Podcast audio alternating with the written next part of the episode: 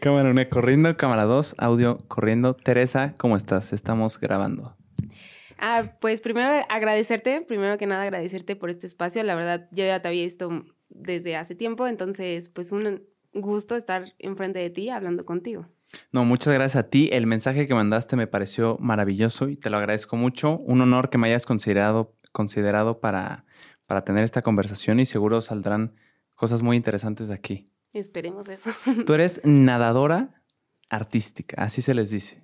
Sí, antes era conocido como nado sincronizado y ahora es natación artística. Ok. Sí. Yo soy seleccionada nacional desde hace 2006, empecé mi selección nacional, desde que tenía como 11, 12 años más aproximadamente. Entonces, desde el año 2006 hasta el 2020, que fue cuando hice mi denuncia. Empezaste a los tres años, si no tengo mala memoria. Sí, exacto. Bueno, yo empiezo en el deporte desde muy temprana edad, ya que yo nací prematura. Entonces mi terapia era nadar. Yo sinceramente no me acuerdo cuando empecé a nadar, o sea, de cuenta que yo no recuerdo como los primeros pasos, yo no recuerdo mis primeras brazadas. Ok. Entonces, desde los tres años empiezo a competir en natación.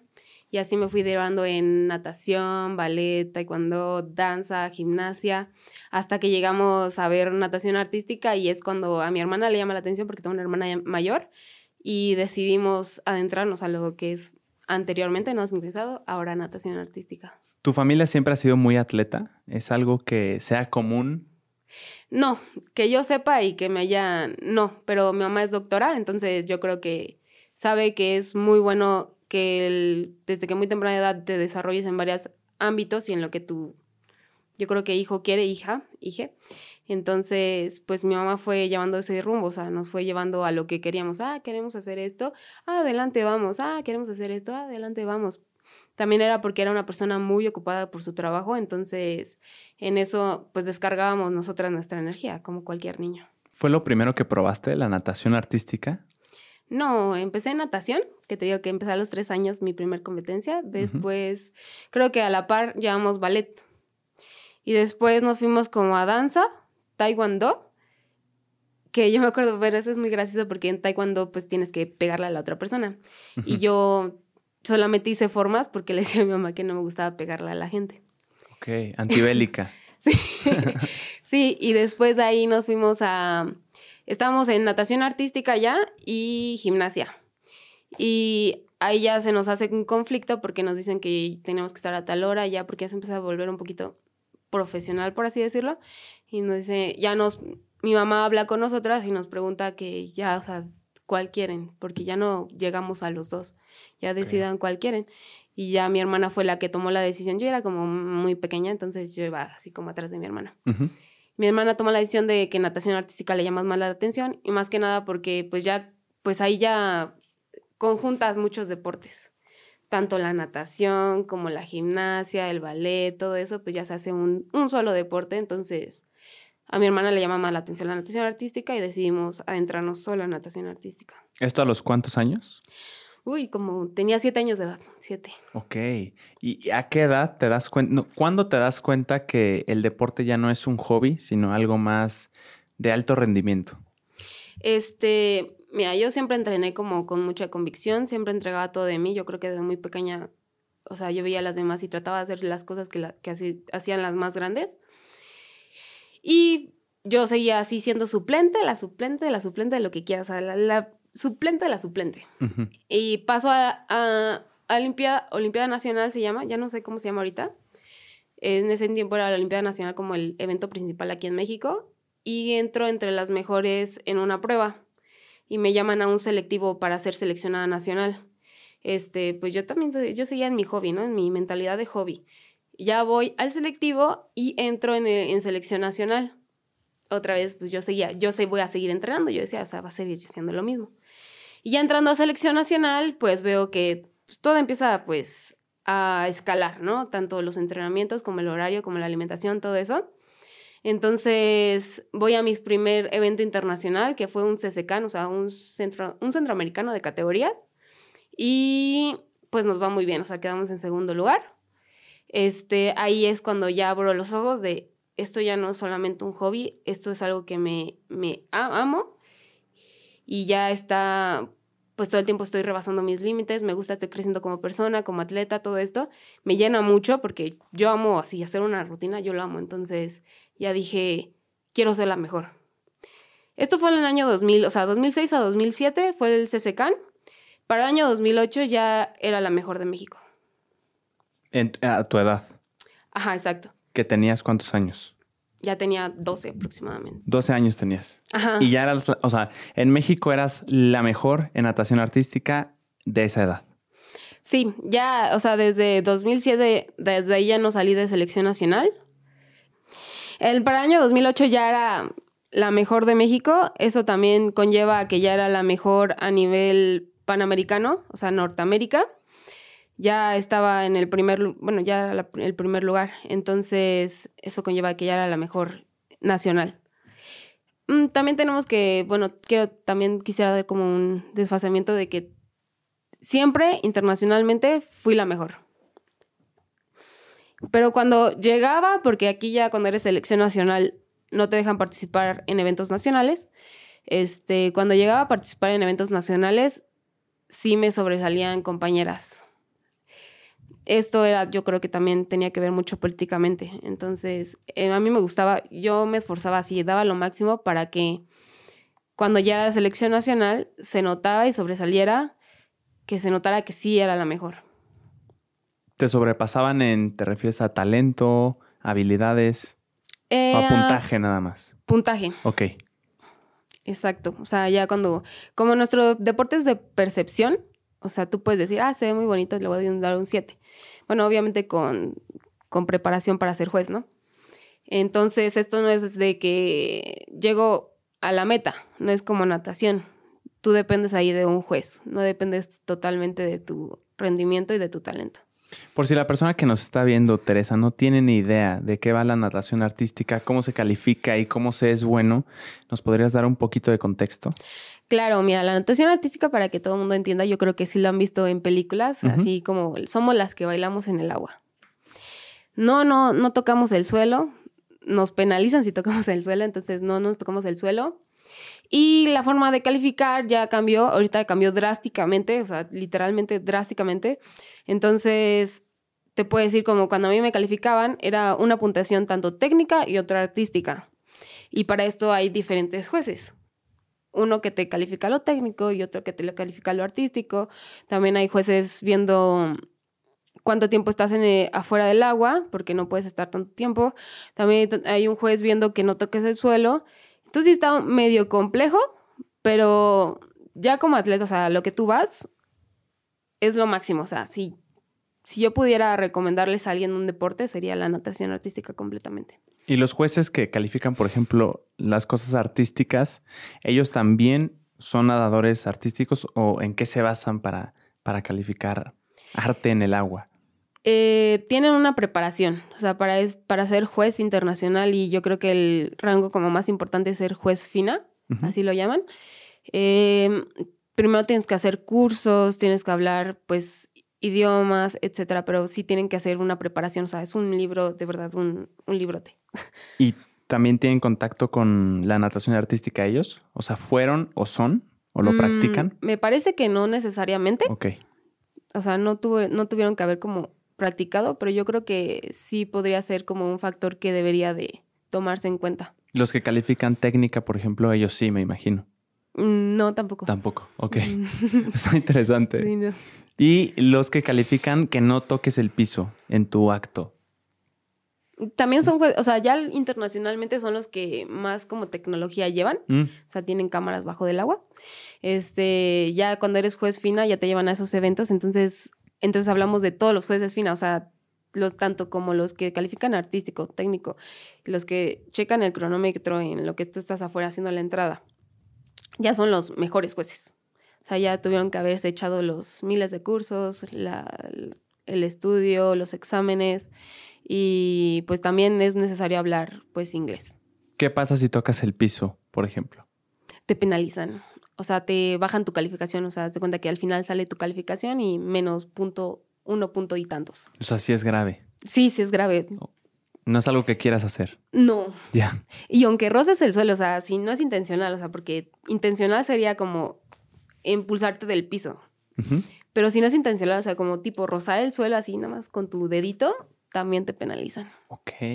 Cuando estabas niña que ibas a los entrenamientos por hobby, ¿cuál era la diferencia entre esos entrenamientos y cuando se vuelve un alto, alto rendimiento?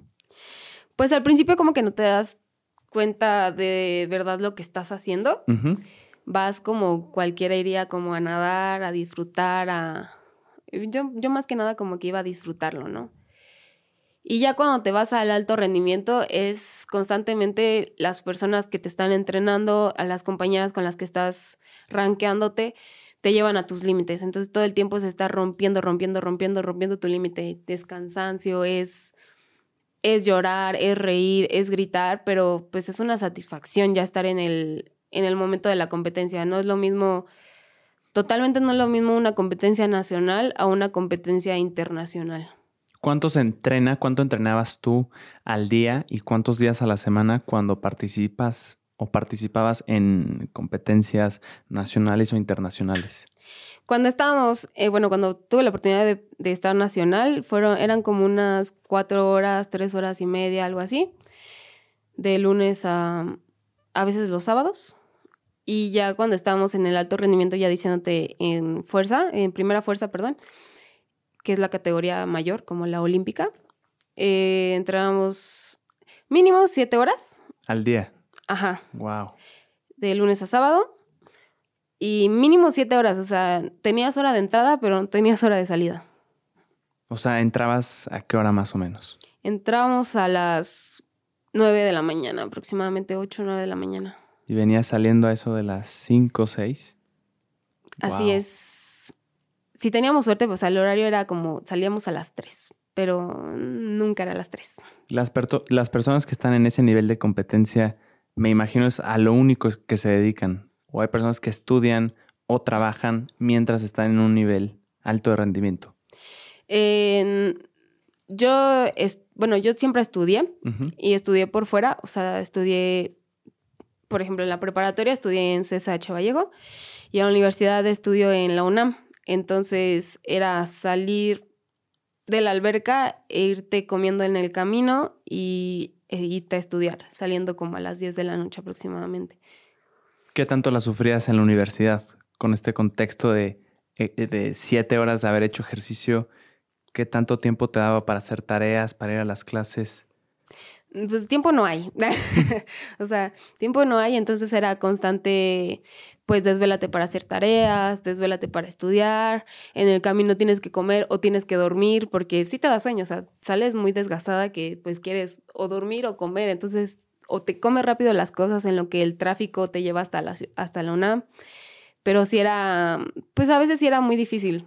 Yo me acuerdo que a veces sí comía muy rápido, o sea, comía de verdad muy rápido así en el camino y ya me quedaba dormida de lo que quedaba.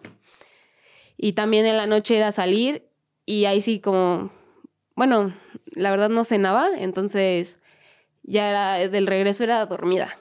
Un día de entrenamiento más escuela, ¿cómo se veía en tu vida, Teresa? ¿A qué hora te levantabas? Em, yo despertaba más o menos como a las 7, siete y media porque yo sufría mucho de reflujo. Entonces yo me paraba antes que mis compañeras a desayunar. Ok. Ya yo iba, llegaba al comedor. Ah, porque dormimos en un centro deportivo, se llama CENAR, Centro Nacional de Alto Rendimiento, que está por el Foro Sol. Ahí viven, literal. Sí, ahí vivimos. Wow.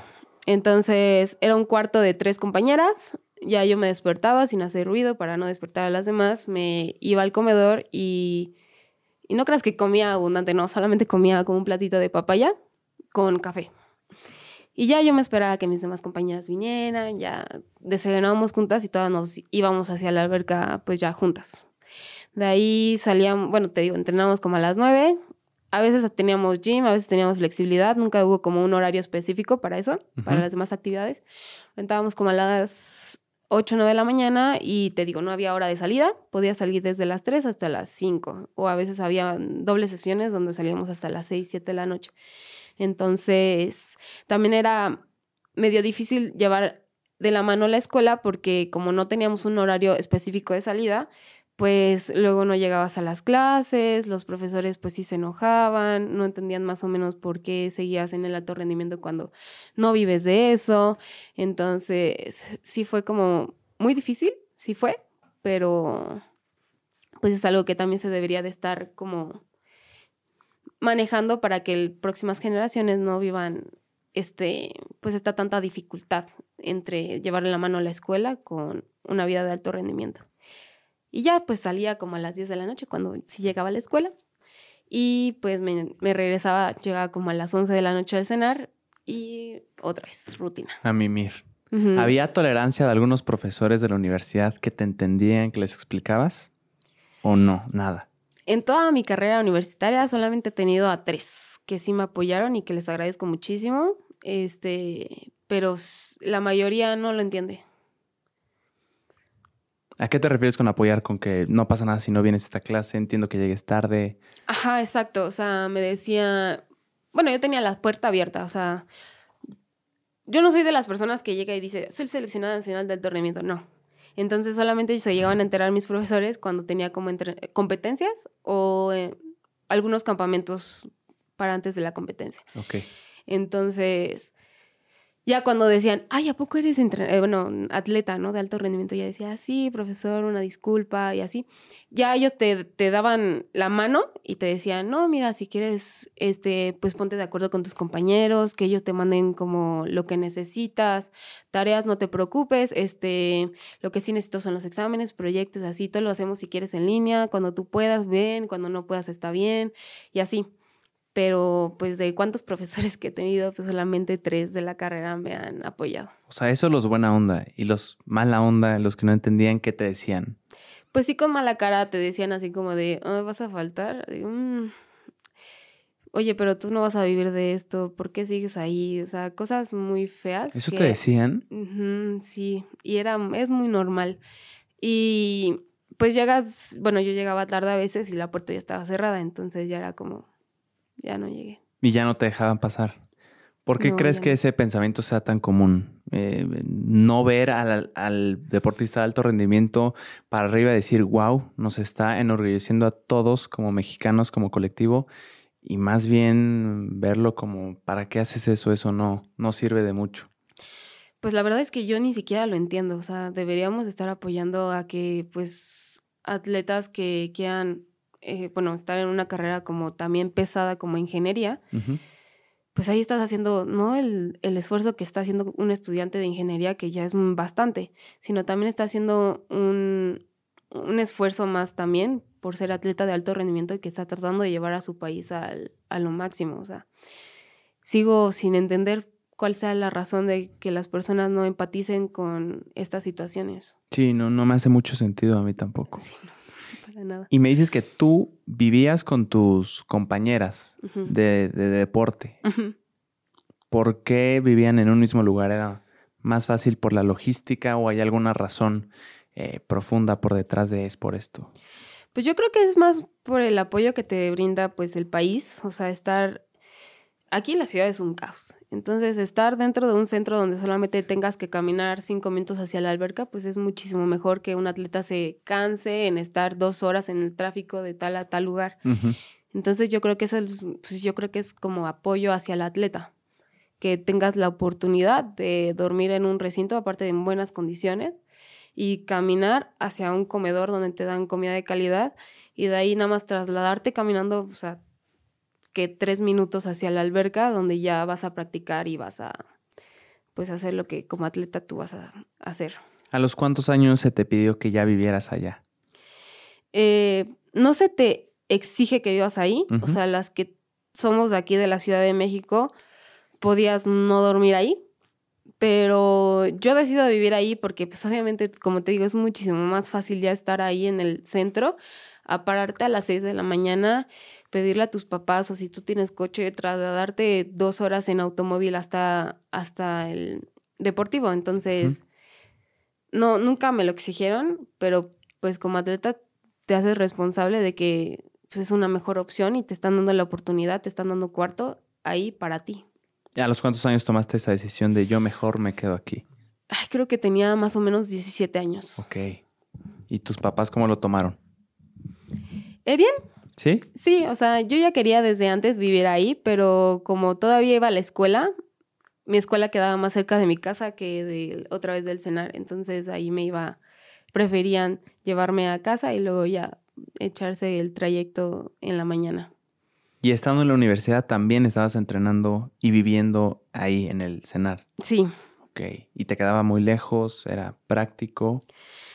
Eh, me queda más o menos sin tráfico, nos quedaba como 45. Sin tráfico, sin tráfico, o sea, sin casi ni automóviles, pero nos quedaba más o menos como a 45 minutos. Y ya con tráfico era una hora, una hora y media. No, pues sí estaba retirado. Sí, sí está retirado. ¿Y qué tanta libertad tenías ahí en el cenar? O sea, podías llegar a la hora que quisieras. Eh, ¿Qué tanta disciplina rígida había ahí? Eh, ya cuando eres mayor de edad te abren un poquito más como el espacio, pero cuando eres menor de edad sí necesitas, siempre teníamos que hacer, por ejemplo, si quieres salir los fines de semana o si tenías que ir a la escuela, te tenían que hacer una carta a tus papás que es totalmente de acuerdo, o sea, es totalmente que podía salir tas fechas y esta carta se tenía que firmar por varias personas dentro del establecimiento para que sí pudiera salir de ahí. Ok. Pero pues con todo el derecho para que ningún niño sufriera de alguna situación fuera del establecimiento y de la ciudad, porque la ciudad pues no es totalmente segura, o sea, no te podemos decir que no te va a pasar nada si sales. Claro. En tu opinión, ¿qué tanto apoyo tiene el deportista de alto rendimiento en México? ¿Es, es buen apoyo? Eh, se han oído muchas cosas. que en tu experiencia personal, cómo lo has percibido? En mi experiencia, mira, te digo, desde muy pequeña estoy en, el, en selección nacional, entonces antes de, no sé, de los 7, 12 años a los 18 años, tuve una beca de 2 mil pesos, 1.500, 2 mil pesos mensuales. Y... Pero siempre se me brindó estar dentro de las instalaciones del CENAR, por lo que a mí siempre, o sea, yo siento que el apoyo sí está. Y también ya siendo ya selección mayor, ya de 18 para, para acá, este, pues el apoyo ha sido más, porque se ha reflejado en los resultados, en todo lo que hemos, en toda la trayectoria deportiva que tuve. Entonces, el, el ¿cómo se llama? El apoyo fue aumentando. Eh, pues, para mí, sí hay apoyo. Lo único que yo pediría es que dieran como más fáciles los avales, que es un aval, que te dejen representar a tu país, ya porque tú siendo seleccionada, pues ya tiene que, que ir como casi impreso, ¿no? O sea, si tú ya eres seleccionada, tú ya puedes ir a representar a tu país. Sería lo único, porque luego no nos da, bueno, luego no, no hay apoyo económico para ir a tal competencia, entonces yo pediría, lo único que pediría sería como, bueno, si no tenemos para esta competencia, yo me la pago. ¿Sabes? ¿El aval qué es? ¿Es una persona? No, el aval es como un permiso, eh, te digo, el permiso para que tú vayas a representar a México Ah, a otro país. ¿Y es complicada? ¿La logística es muy burocrática? Eh, yo solamente pasé eso una vez que estaba como en juvenil A, yo creo que debe tener como unos 15 años más aproximadamente, y ya éramos selección nacional, no se formó la selección así como en conjunto, solamente éramos dos niñas. Y nos decían, no hay apoyo económico, no van a ir a la competencia. Y dijimos, pero sí queremos ir a representar a nuestro país. O sea, ya entrenamos toda una temporada como para no ir a la competencia a la que estamos entrenando. Claro. Entonces nuestros padres, porque todavía no sean menor- menor- menores de edad, este, pelean por el aval y dijeron, mira, no necesitamos de tu dinero. Lo que necesitamos es que nos des el permiso de ir como México a representar. Wow. Entonces en esa época ya yo me pagué mi primer competencia. ¿Y es lo único? O sea, ¿batallaste con ese permiso para que se te diera? Un poquito sí, Ok. porque yo creo que lo que más les importa es demostrar que nos apoyaron. Ok. ¿Para qué? ¿Cómo, cómo sabes un poco de cómo se maneja el presupuesto para apoyar eh, los viáticos, eh, todo lo necesario, todos los gastos para que un atleta mexicano vaya a representar al país a otra parte? Eh, no, no estaría bien informado. O sea, te- si yo te puedo decir, pero tal vez te estaría diciendo una mentira. O sea, sí o sea, ¿había ajena. competencias para las que sí los apoyaban con todo o la mayoría eran, si quieres, tuve por tu cuenta? Mm, A, la- a todas las que te vi, te digo, no- solamente me tuve que pagar una competencia que fue a los 15 años, Ok. bueno, aproximadamente. De ahí en fuera, todas las competencias a las que fui, fui apoyada en totalidad. Tanto avión, hospedaje, la inscripción a la competencia, todo. Todo. Ahora, el gobierno, si ustedes como atletas ganan ciertas medallas, eh, bronce, plata u oro, ¿hay alguna compensación? ¿Hay algún premio? ¿Se maneja algo meritocrático por ahí? Sí. Eh, yo creo que el premio más grande que tuve fue el de Lima 2019. Ganamos plata. Entonces el presidente actual nos dio un premio aproximadamente de, no me acuerdo bien de la cantidad, pero casi el millón. Entonces, casi un millón de pesos, pues la verdad se agradece muchísimo. Y ese no fue el único premio que tuve, o sea, tuve varios premios a lo, a lo largo de mi carrera, tanto de tanto de la, o sea, el gobierno de México como de al estado que yo representaba, mm. como el Ejército Nacional. Ok, o sea, como premios de diversas fuentes. Ajá, exacto. ¿Y esos premios cómo se reparten? ¿Se reparten entre las atletas únicamente o entre todo el cuerpo técnico también? Solamente tuvimos como un premio de la FINA por un lugar de un mundial, que sí nos dieron una cantidad y esa cantidad se repartió entre las del equipo. Pero de ahí en fuera, o sea, te dicen, esta cantidad es para ti, o sea, el premio es para ti, no es para como, no te dan una cantidad y te lo repartes. Wow, ok. Ajá. O sea, es para el atleta y ya está.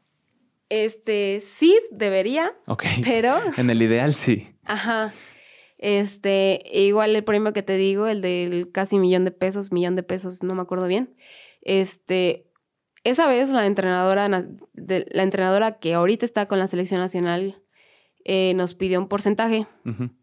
Ese porcentaje se dividió entre personas con las que estaba también su esposo. O sea, ahí ya entraríamos un poco a lo que está, o sea, el nepotismo que está dentro del deporte.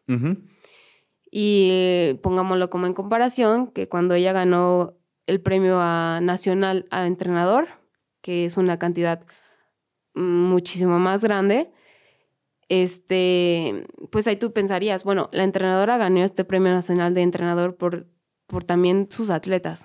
Claro.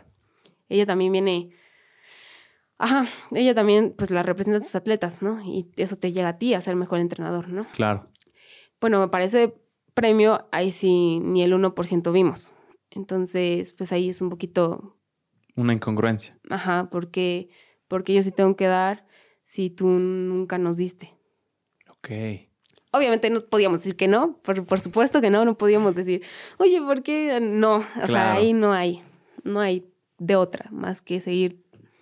En un equipo de alto rendimiento de atletas, ¿con cuántas personas del cuerpo técnico se tiene contacto? O sea, entrenadores, ¿hay uno solo? ¿Hay muchísimos? ¿Hay personas especializadas en cada ramo? ¿O cómo se maneja?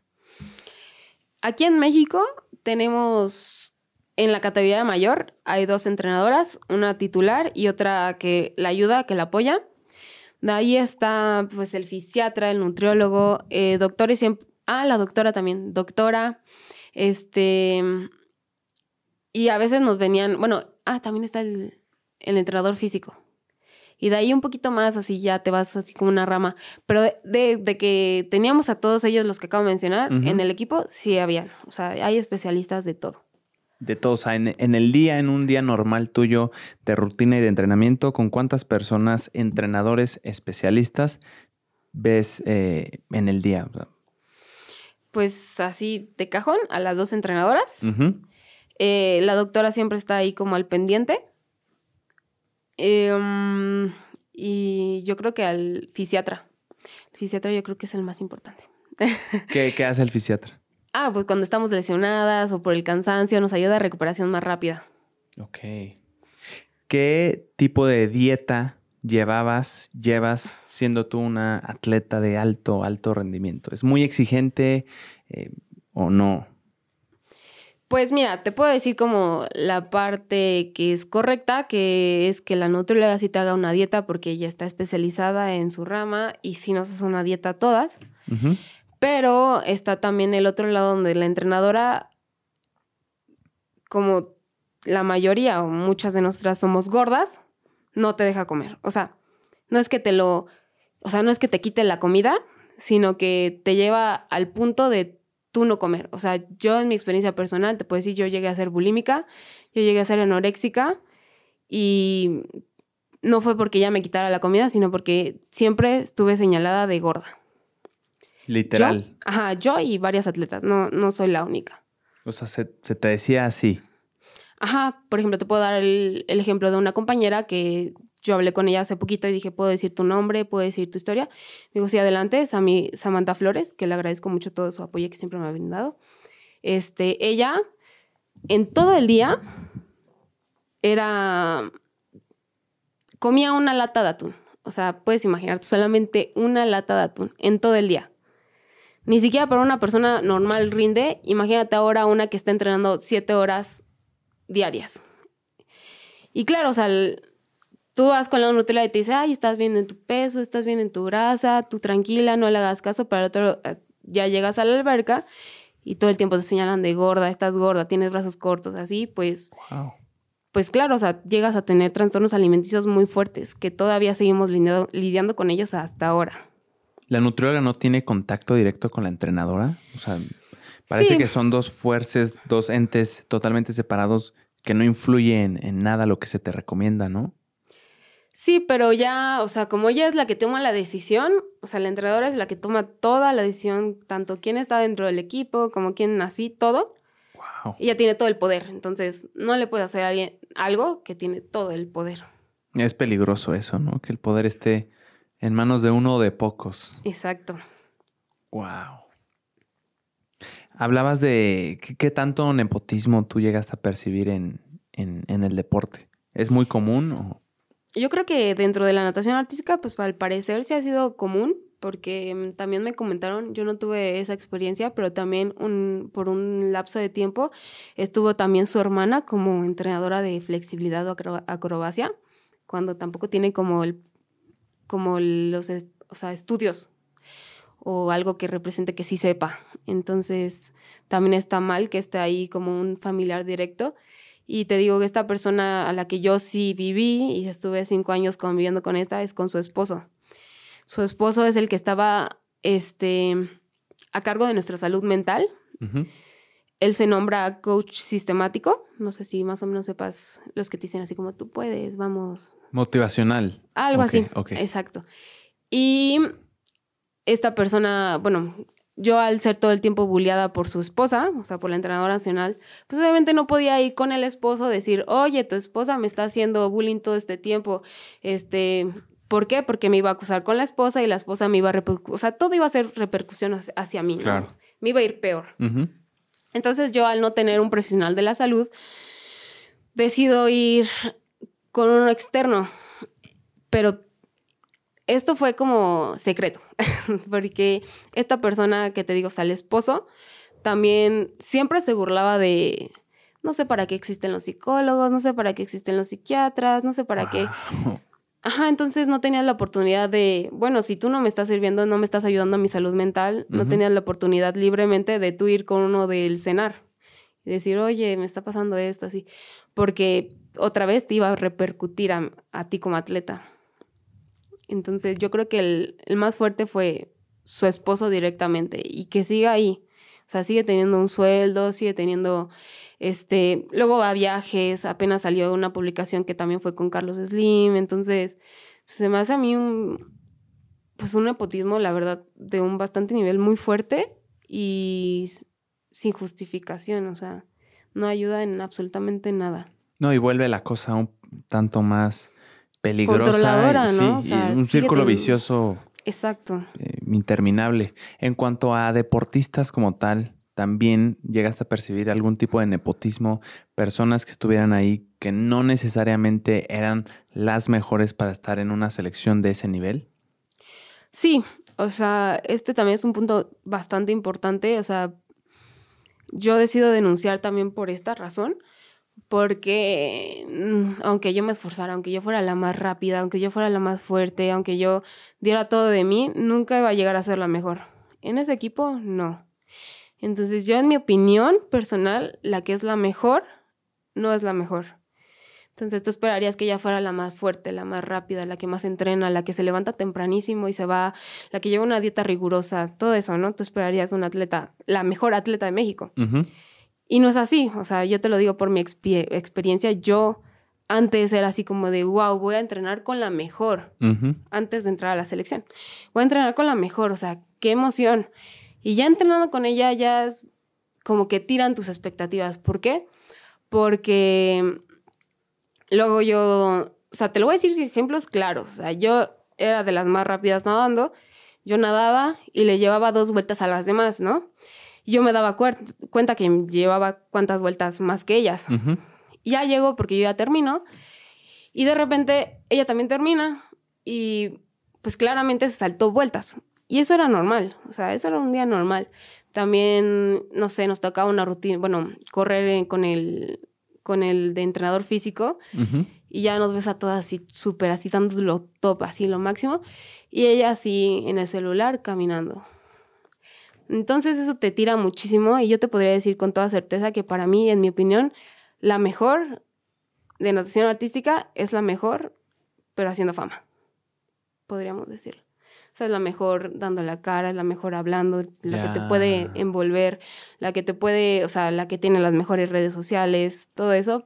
Pero la mejor atleta de México, en mi opinión, a mí, para mí no lo es. Ok, en tu percepción se fijan más, a como lo entiendo, en qué tanto show, qué tanta cara podemos ver. En estereotipos de belleza. Ok. O sea, ahí muy pocas están por el talento. También hay varias, o sea, no lo digo por todas, porque hay niñas muy buenas dentro de la selección nacional mayor, pero también existen y están los casos de niñas que solamente están ahí porque son altas, delgadas, bonitas. Ahora, ¿cómo les demostraban a ellas que eran las mejores o las más privilegiadas en el equipo? ¿A qué tenían derecho? ¿A solos, a duetos, a, hacer los estelares o cómo se demuestra eso? Pues como se ha visto y todo el mundo seguramente lo percibe, solamente hay una mejor y nada más. Y de, ahí ha sido así, como ella lo presume, desde hace cuatro ciclos olímpicos. Entonces ahí yo creo que ahí también tenemos que razonar como sociedad que una persona que, que ya está pues en una edad más avanzada, pues ya no puede dar el mismo, lo mismo que da una niña, ¿no? Alguien que ya va escalando. Entonces, primero es eso, ¿no? Luego también pues les daban voz. O sea, ahí dentro del equipo yo sufrí bastante porque no tienes opinión, o sea, no, no puedes decir, oye, me estoy cansando, así como... Me... Ah, también, por ejemplo, cuando nos enfermamos, ni al caso, no podías decir nada. Ese es un ejemplo muy claro, o sea, cuando nos enfermamos no podíamos decir nada. Cuando alguien más de las privilegiadas se enfermaba, ahí sí podía con toda claridad, oye, estoy enferma, ah, no te preocupes, ve a descansar o cosas así. Entonces es un ejemplo pues bastante claro. claro. Y pues eso, o sea, fama y de que de ahí no las vas a quitar, no las vas a quitar. O sea, yo creo que también ahí estaba muy manejado muy políticamente. O sea, si tú te quedas, yo me quedo. En el nado sincronizado hay una posición a la que todos aspiren, o sea, hay como una posición o dos que sean las mejores a los que tú quieras llegar. Este. Dentro del acto. Ajá, ya en la mayor ya no hay solos, solamente hay duetos. Mm. Bueno, es que no, no en la mayor, sino que en Juegos Olímpicos, o sea, la competencia que todo el mundo anhela como deportista, Juegos Olímpicos, ya solamente existen dos, dos como pruebas, duetos y equipos. Entonces, a los duetos es más sencillo clasificar porque admiten más como lugares, hay más lugares para clasificar. Me parece que son 24 lugares para clasificar. Dentro de tu mismo equipo. Eh, no. O en general en la competencia. En general en el mundo, o sea, hay 24 lugares que, del mundo que pueden clasificar. Ok. Y en el equipo solamente clasifica uno por continente y los tres mejores del mundo. Entonces ahí es muy difícil clasificar. Eh, entonces, pues como atleta, tú aspiras a llegar a ser el dueto porque ahí ya serías de las dos mejores. Del mundo, literal. Ajá, del, no, del país. Entonces, lo que sí aspiramos es llegar a ser el dueto pero no voy a menospreciar a que también es increíble ser equipo. Entonces, pero sí, o sea, si tú dices que, aspirabas a llegar es pues a ser un veto. Ok. ¿Te llegaste a sentir discriminada, Teresa? Sí, siempre. Siempre. Toda mi carrera deportiva fui discriminada por mi estatura. Eh, yo mido unos 59, unos 60 aproximadamente, de repente del día. Pero soy la estatura promedio en México. Entonces no es como que si me discriminas a mí, pues estás discriminando al pueblo mexicano. O sea, no es como que te vamos a traer una rusa para que entre a Selección Nacional de México. O sea, Entonces, eso fue lo que más me, bueno, me discriminaban por mi estatura, pero antes de entrar a la primera fuerza, a la selección mayor, este, yo me respaldaba de mis resultados. O sea, no había de otra, era la mejor. O sea, de ahí no me sacaban. Iba a eventos internacionales y pues era la mejor, eh, iba a otro evento internacional, iba a un mundial, en un mundial hice historia. Entonces, no había de otra, era la mejor. Y yo creo, bueno, yo, yo esperaba yo pensaba que es muy triste este pensamiento, pero ya estaba mentalizada a que yo no iba a entrar a la selección mayor porque sabía que esta entrenadora no le gustaban las chaparras. Entonces yo estaba súper mentalizada de, bueno, nunca voy a entrar a la selección mayor, yo lo di todo. Pero un año antes de entrar a la selección mayor, yo hice historia en un mundial. Entonces, en lo que era el selectivo para la primera fuerza y ya terminó el mundial donde hice historia, hubo una competencia de Juegos Centroamericanos que fueron aquí en México y muchos este, jueces, jueces internacionales, entrenadores, atletas preguntaron por la niña del mundial. Oye, ¿dónde está la niña del mundial? Lo que pasa es que yo no fui a esa competencia de exhibición porque yo me estaba recuperando de una lesión. Yo me estaba recuperando de mi lesión y preparándome para el selectivo. Entonces, muchos preguntaron en ese centroamericano, ¿dónde está la niña del mundial? Porque no me veían. Yo creo que eso generó un poquito de más presión para poder llegar a la selección mayor, a la cual yo mentalizaba ya que no iba a entrar, a pesar de mis resultados. O sea, tanto es la discriminación que a pesar de ser la mejor en la historia en categoría junior, yo ya estaba mentalizada que no iba a entrar a la selección mayor por esa persona que discriminaba, que discrimina, perdón. Ahora, ¿hay una razón por la que la estatura te ayude en, la, en el nado sincronizado específicamente? ¿O es mero tema estético y de gusto personal? Eh, pues afortunadamente yo lo he demostrado durante toda mi carrera deportiva. O sea, no hay por qué discriminar por la estatura. Mm. Y otra razón muy, muy lógica es si ves al equipo de, de Rusia, si este, hay una bueno, yo sí llegué a como convivir con ella, que también es de mi estatura y está dentro de las mejores, y ellas no solamente son así como, son el primer lugar del mundo. Y nos vamos al cuarto lugar del mundo, que está Japón, tercero, cuarto lugar del mundo, que todas son de mi estatura. Entonces, mientras que no aspiremos a quitar este tipo de discriminación, que es ilógica y absurda, no podemos aspirar a llegar al primero, a los primeros top del mundo, a los primeros tres top del mundo, si seguimos con esta mentalidad, o sea, de verdad. O sea, era un gusto personal de la entrenadora que las competidoras fueran altas. Ajá, sí. Ok. ¿Qué tuviste que abandonar, Teresa, para llegar al deporte de alto rendimiento? Eh, yo creo que nada. Digo, siempre amé mi deporte y siempre lo voy a amar toda la vida. Entonces, para mí nunca fue abandonar, sino simplemente este tiempo es para mí deporte y ya yo veré después de mi carrera deportiva qué otras cosas quiero desarrollarme como persona. Pero pues a la par, como te digo, siempre estuve yendo a la escuela, entonces era un... Sí era como esfuerzo de más, porque también deberíamos de considerar apoyar el deporte con el estudio. Pero yo siento que es elección, o sea, no es como que nos tengan a los atletas de alto rendimiento así con una pistola diciendo, no te vas a ir de aquí porque no sino que es una elección diaria, o sea, tú decides estar ahí. Pero ¿qué elegiste abandonar tú comparado con una persona que vive su vida normal? Fiestas, alcohol, eh, todo este tipo de cosas no te convienen, me imagino. Ah, sí, no, no salíamos de fiestas o así. Amigas tengo contadas, o sea, no tengo vida social. Ah, bueno, no tenía vida social, amigas las tengo contadas, pero yo creo que eso es mejor, ¿no? O sea, tener poco, pero, o sea, mucho.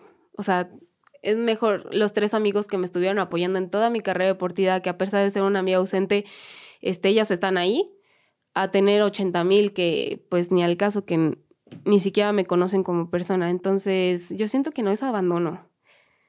Eh, tal vez personalmente abandoné mi salud mental por estar ahí. O sea, un viernes de alto, de alto rendimiento, un viernes de entrenamiento, no había de qué, qué vamos a hacer después de esto. Ah, no, te vas a descansar. Y ya está. Sí, ¿no? Y el domingo que teníamos libre, eh, de repente que nos daban un fin de semana libre era descansar, o sea, era así como, uh, no voy a despertarme temprano. Bueno, que te despertabas temprano por rutina. Sí. Pero sí era descansar. O sea, no muchas fiestas, nada de nada. No, no. O sea, no te voy a decir que cero fiestas, pues no, ni el caso. O sea, de repente sí salíamos de fiesta, pero no era así como de, ay, este fin a este, este fin al otro. No, o sea, era un, una fiesta cada que tres, cuatro meses o así. Y eso porque era un cumpleaños o así. Ok, ahora la nutrióloga del equipo les prohibía o les recomendaba no comer ciertas cosas para ustedes como atletas de alto rendimiento, no sé, refresco, eh, alcohol, nicotina, o no había restricciones. Este, pues eso yo creo que no es más personal o es algo normal, porque yo creo que toda nutrióloga te va a decir, yo creo que los de alto rendimiento, los nutriólogos que como que están con atletas de alto rendimiento, te, te dan más como consejos de si comes tanto porcentaje de proteína, te vas a recuperar más rápido porque tus músculos están desgastando muchísimo. Mm. Pero no era como que te dijeran, no comas no tomes refresco, porque eso sigue siendo una decisión personal. O sea, tú te puedes salir y tomar cinco refrescos, tú puedes salir y comer cinco chocolates o cosas así. Pero sí te dicen así, como cualquier nutriólogo normal, que todo en exceso es malo. Obviamente ya si hablamos de droga o así, pues nosotros siempre estamos en control, porque siempre de sorpresa te puede llegar un antidopaje y te pueden hacer de sorpresa. Entonces, ahí no hay, no, ni, ni se tanto, o sea, nunca te llama la atención. ¿Y qué pasa? Te sacan, me imagino. Nunca. Nunca, pasó. Bueno, obviamente eh, sí pasó con, con un atleta en una competencia en, unos centroamericanos, me parece una competencia internacional, donde le salió positivo clenbuterol y tuvo que ir a juicio a Suiza. ¿Qué? ¿Juicio a Suiza? Sí, ella se, pues lo aceptó y nada más le dieron un año de, o sea, no puedes ir a ninguna competencia, o sea, es un año muerto. Wow. ¿El clemuterol qué es? ¿Es, algo para aumentar tu rendimiento? Exacto, o sea, es ah, algo como que oxigena más a tu cuerpo, te recupera, o sea, cuando tienes oxigenación al tope es cuando te sientes más recuperado, o sea, es muy difícil desgastarte y cosas así. Creo que sí lo usan atletas no profesionales, o sea, alguien que lo hace por gusto a, a tener, no sé, músculos muy grandes o cosas así. Pero es para tener ventaja de alguna forma. Ajá, es por eso que se pena tanto. Exacto. Wow y, nada más te tocó una vez. Ajá, escuchar. Yo todavía no era, yo todavía no entrenaba con ella. Ok, ahora la entrenadora o las personas encargadas te, te requerían un peso, o sea, para, para que pudieras estar. Había algo así como de cada persona en cuanto a, o sea, que la nutrióloga la asesorara y dijera, este es su, su peso ideal, de aquí no pasaron, no, no es tan rígido. Eh, pues otra vez es como algo personal sobre la entrenadora que te exigía un peso porque no era, otra vez nos volvemos a lo de atrás que te decíamos que la nutrióloga te decía, tú estás bien en tu peso porque tal y tal y tal. Más que nada de peso es como porcentaje de grasa y porcentaje muscular, ahí lo ven así. Entonces la nutrióloga te decía que estabas bien, pero ella por pura percepción te podía señalar de gorda. Hay unas que sí tenían, que estaban fuera de su peso, que ni al caso tú las ves a todas y todas son delgadas, pero unas que estaban fuera de su peso y llegó al punto de pesarlas a diario. O sea, las pesaba a diario a las pobres y mm, te digo, Sabi Flores era una de ellas, que era tan feo el estrés diario que solamente comía una lata de atún. Y las hacía, me acuerdo que me dijo que les pedía bajar, o sea, les pedía bajar un kilo, que cualquier nutriólogo profesional te va a decir que un kilo diario es imposible. Entonces era muy absurdo y, subir un, gramo, o sea, punto uno, cero uno, así que lo voy a decir gracioso, pero que no hiciste del baño y subiste punto cero uno de gramos, era impensable, porque ahí ya te amenazaba de quitarte tu apoyo económico. Me imagino hasta las presionaba muchísimo. Sí, a mí solamente me señalaba literal, porque yo siempre en porcentaje de grasa, porcentaje de músculo, peso, estuve bien. A mí me señalaba de gorda porque era su voluntad. O sea, a mí me bulleaba, estás gorda porque yo te veo gorda. Tienes brazos cortos y así. ¿Y qué hacías en ese momento? No, pues te sientes humillada, sobajanada a un nivel increíble. O sea, yo salí ahí diciendo, soy la persona más asquerosa del mundo, no me merezco vivir, cosas así por lo mala autoestima que tenía por ella. O sea, porque literal, imagínate, es un bullying, es, o sea, es un buleador. Un buleador con poder. O sea, llega, como yo tengo el poder, ah, estás gorda, ah, tienes brazos cortos, ah, porque si tú dijeras, me, me está exigiendo de la manera así como de, te le puedes ir más rápido, te le puedes tener más altura, te le puedes saltar más, más así, cosas objetivas que tienen que ver con el deporte, ahí sí no me puedo quejar, claro, estamos, estamos hablando de una exigencia de alto rendimiento. Claro. Pero ya si llegas y me dices, estás gorda porque yo te veo gorda, tienes brazos cortos, tienes piernas cortas, estás chaparra, y eso no lo hacía así contigo, así como persona. No, te lo hacía dentro del equipo, te señalaba con todas, o sea, para que te humillaras de una manera tremenda. O sea, era una humillación de esas veces que, que yo me levantaba, o sea, te lo digo así, yo me levantaba ya en las mañanas y decía, ay, ¿ahora qué me va a decir? ¿Ahora qué me va a hacer? Porque ya era un bullying tremendo, o sea, y eso no solo viví yo, o sea, yo creo que yo era el saco de boxeo, pero también lo vivieron mis eh, compañeras. Qué horror. Hubo una vez que te dijo, tengo entendido, ballena. Sí. ¿Es cierto eso? Sí, sí nos decían ballenas. Literal. O sea, luego, como para decirlo más como bonito, en otras categorías te decían, hay unas ballenas chiquitas, cachalotas, algo así, no me acuerdo, pero es una, son unas ballenas pequeñas. Ok. Pero igual, te decían ballena. Y te lo decían enfrente del grupo, como me lo estás describiendo. Exactamente. ¿Y cómo reaccionabas tú y las, las demás personas? ¿Ya era cosa el pan de cada día o...? Ajá, era el pan de cada día. O sea, era un buleador haciendo su trabajo como buleador sin, sin más, o sea... Estaba buscando ballenas pequeñas, pero no vi el nombre. sí, no viene el nombre, pero sí nos... O sea, como para hacerlo más... Qué horror. Sí, era sí, era tremendo. O sea, ya te digo que yo me despertaba y decía, ay, por Dios, ¿ahora qué me va a hacer? ¿Ahora qué me va a decir? O sea, era una humillación tremenda. Te digo, salí de ahí diciendo, soy la persona más asquerosa del mundo. O sea, no merezco, no merezco vivir. Intentabas bajar de peso, me imagino, aunque la nutróloga te dijera que estabas, bien, en tu peso. Sí, te, te comento personalmente, yo llegué a ser bulímica. O sea, comía y me sentía mal porque, Dios, Teresa, comiste. O sea, vas a subir y vomitaba.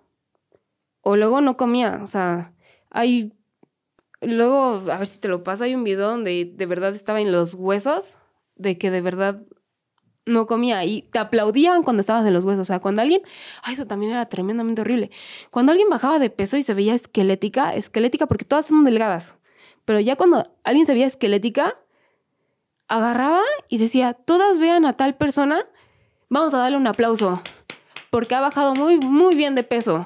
Pero ya estaba en los huesos la niña, o sea, eso era... Ya no era saludable. No.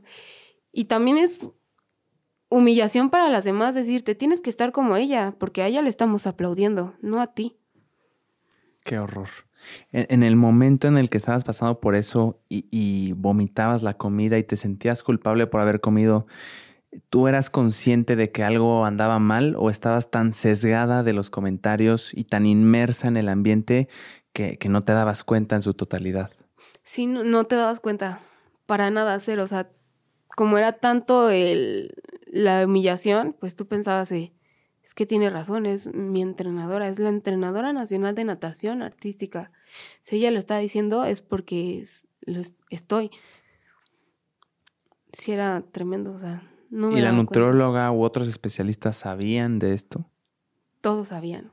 O sea, yo te puedo decir que como yo era tan humillada, o a veces que estaba enferma y yo llegaba con la doctora y me, le decía, por favor, este, es que iba a decir el nombre, por favor, inyectame lo que me tengas que inyectar, pero yo tengo que estar dentro del agua porque si, si dejo de entrenar, o sea, me va a sacar. O sea, tan sesgadas estamos que ni siquiera por enfermedad claro podíamos descansar. O sea, yo le decía, de verdad, inyectame lo que me tengas que inyectar, pero tengo que estar en el agua ya. ¿Y qué te decía ella? No, tranquila, acuéstate un rato y así, yo así llorando, así berreando, así como de, no, si ya sabes cómo es. Ella, todo el mundo sabía lo que se vivía ahí adentro. Y la verdad me parece, pues, horrible que todavía nadie haya alzado la voz. ¿Por qué crees que sea? ¿Tienen muchas cosas que perder? Pues los del equipo técnico no sé, de verdad, o sea, yo creo que las niñas pues para quedarse con su lugar y tanto como también porque si tú también si lo pones así, esta, yo tenía anemia, una anemia tremenda. Este, esta niña entrenó así con anemia es aceptar que tú como doctora no hiciste nada al respecto.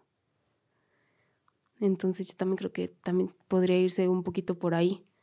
Porque sí, o sea, para los que no sepan qué es anemia, yo tenía una anemia tremenda. Es la falta de oxigenación en tu cuerpo. Entonces, al no estar bien oxigenada, yo me sentía, la verdad, estaba, te digo, estaba tan sesgada que yo no lo sentía. Pero cuando mi mamá me explicó así como de, ¿no te sientes cansada? ¿No te sientes así? Yo decía, no. Pero, o sea, es, anemia es tener cansancio tremendo, no recuperarse para nada. Y yo al tener estas apneas prolongadas dentro de, o sea, en mi entrenamiento, cualquier momento podía morir. Sí, con tantito que no me llegara esta oxigenación que me hacía falta al cerebro, yo podía colapsar. Por estar bajo del agua. Exacto. Claro. Entonces, cuando en el rango que te estoy diciendo de la anemia es que haz cuenta que te sale tu hierro y no me acuerdo bien de los niveles, pero haz cuenta que el mínimo es tener 40, eh, 50 y yo tenía 12. O sea, el mínimo, o sea, el mínimo así, yo tenía 12. Entonces, pues ahí te das cuenta que, pues es muy triste porque nadie hace nada, nadie alza la voz cuando ya, yo ya puse en riesgo mi vida. Y yo, tontamente, pues sesgada de todo, pues yo seguía y seguía y seguía. Hasta que, así la gotita que derramó el vaso fue cuando tuve un, o sea, después de todos estos derivados a la depresión, ansiedad, trastornos alimenticios, esta anemia, tuve un sangrado de tubo gástrico. O sea, yo fui al baño y de repente oriné y evacué sangre. En ese momento ya fue como un shock para mí.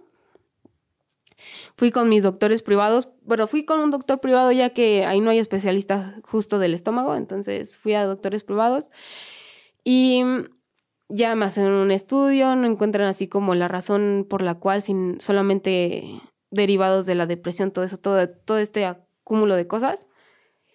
Y ya llego a entrenar otra vez porque te digo que la presión era tremenda. O sea, yo dije así como de ya háganme el estudio, que me digan que tengo, ya pues si no para seguir entrenando.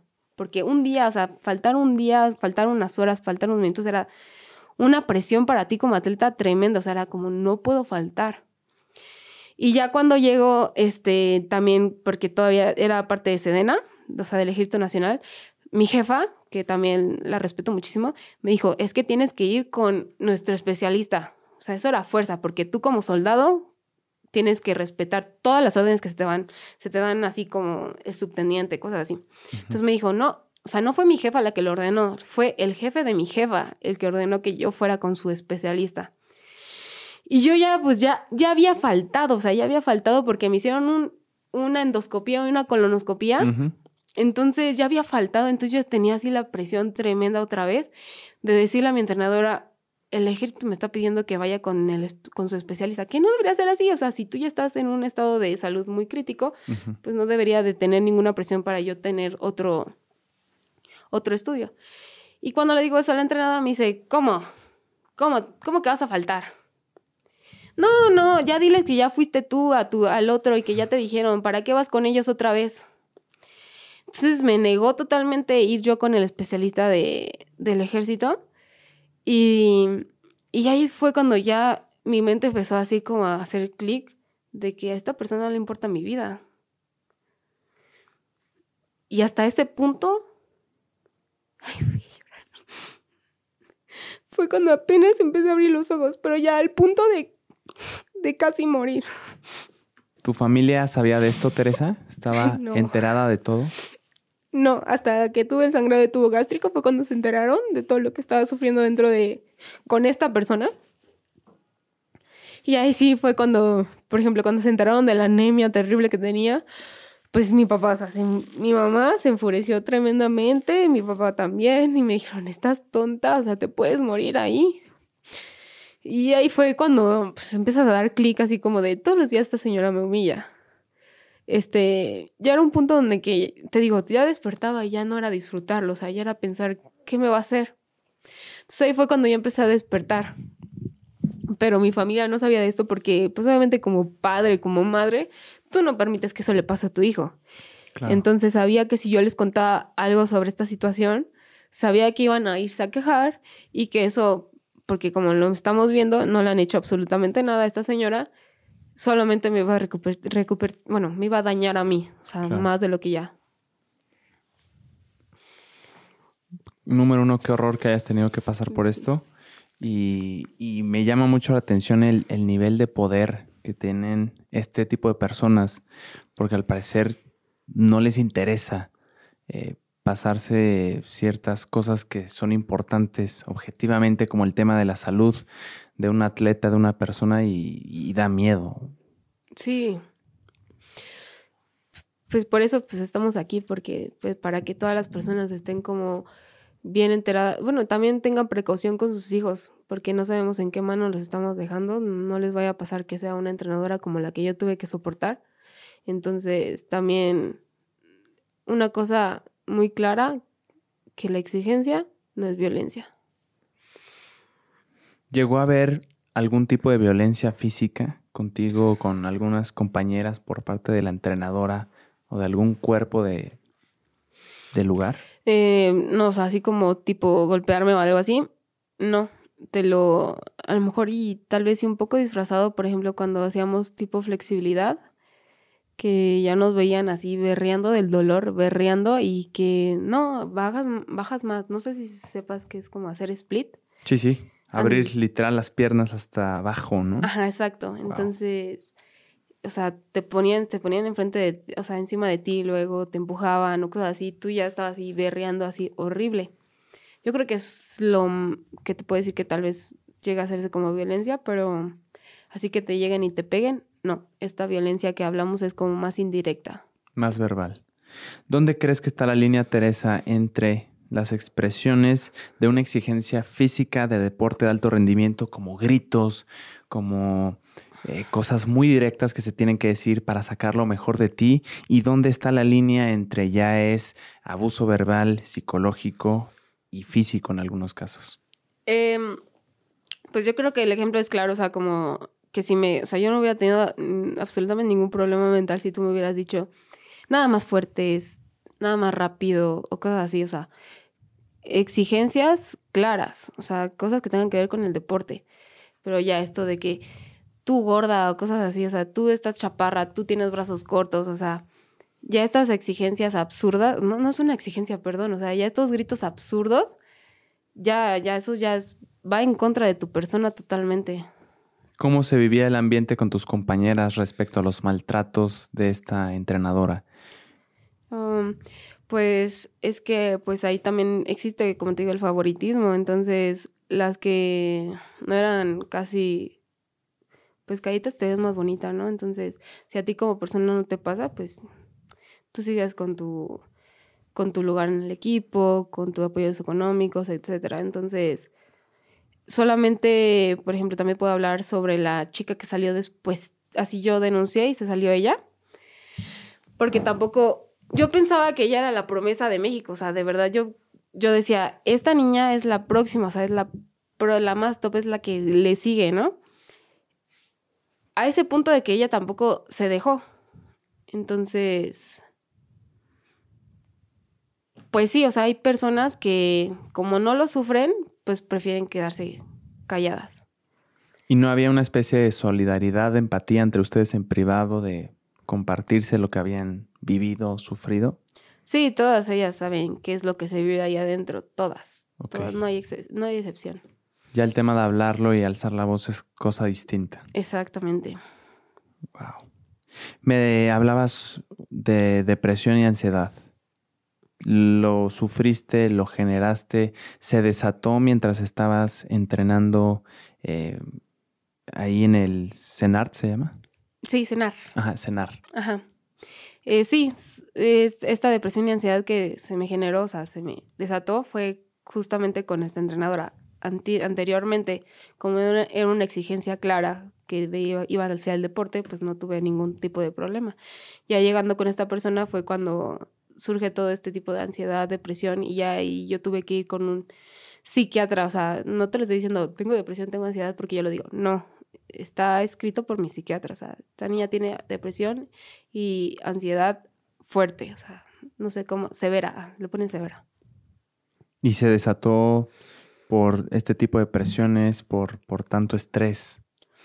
Sí, mm, por este bullying, o sea, literal, yo le diría por este bullying, porque estrés siempre va a haber por el alto rendimiento, o sea, como una competencia, cosas así. Que eso se sabe, o sea, ya a este nivel de alto rendimiento ya lo sabemos manejar muy bien.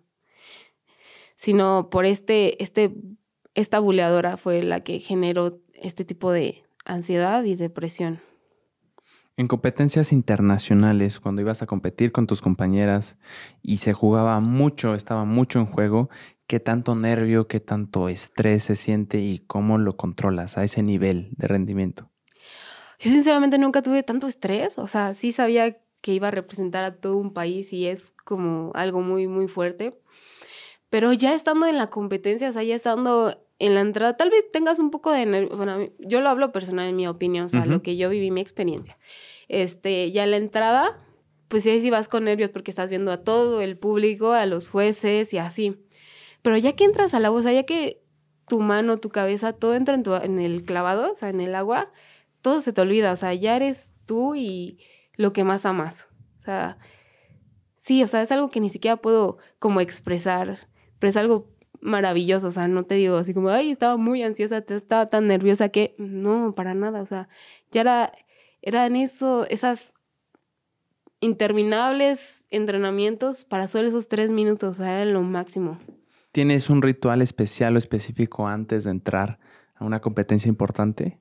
¿Cómo te em, relajas? Ay, yo me relajo escuchando música electrónica. Ok. Sí, o sea, te pones tus audífonos, te dan un tiempo antes de como entrar a la, ya así como vamos a marcar antes de hacer la, marcar es como repasar tu rutina. Te dan como, tienes 20 minutos para hacer lo que tú quieras.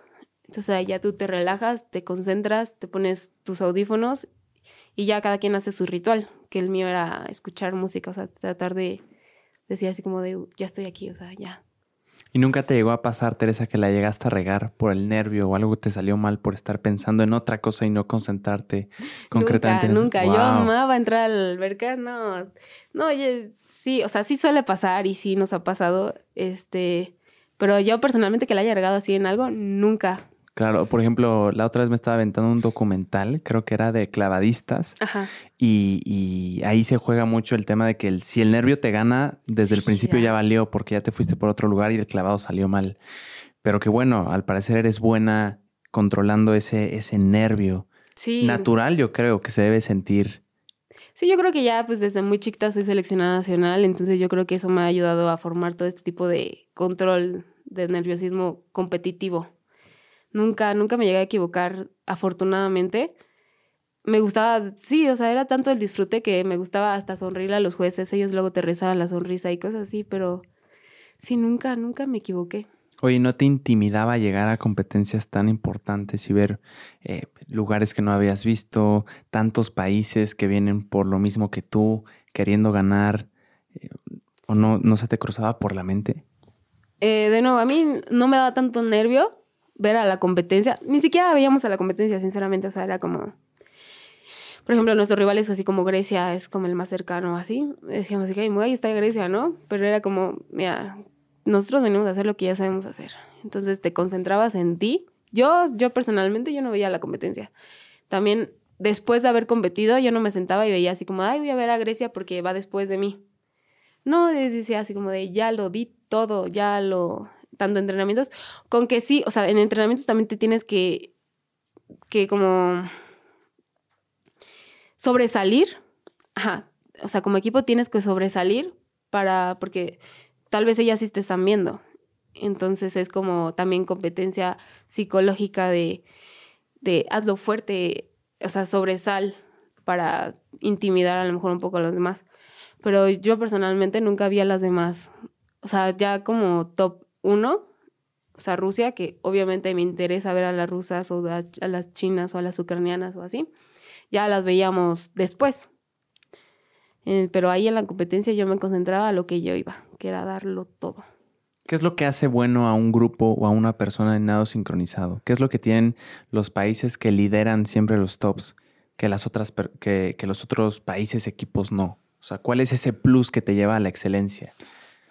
Ay, yo creo, bueno, es que ya es hablar sobre otro, otra cultura, porque pues las rusas desde muy temprana edad ya tienen un nivel impresionante en cuanto a algo que es como la base, como ballet, ya tienen como mm todo eso, o sea, ya en la sangre, o sea, esas niñas ya nacen con el ballet. y aquí pues es más como un poco más informal, por así decirlo.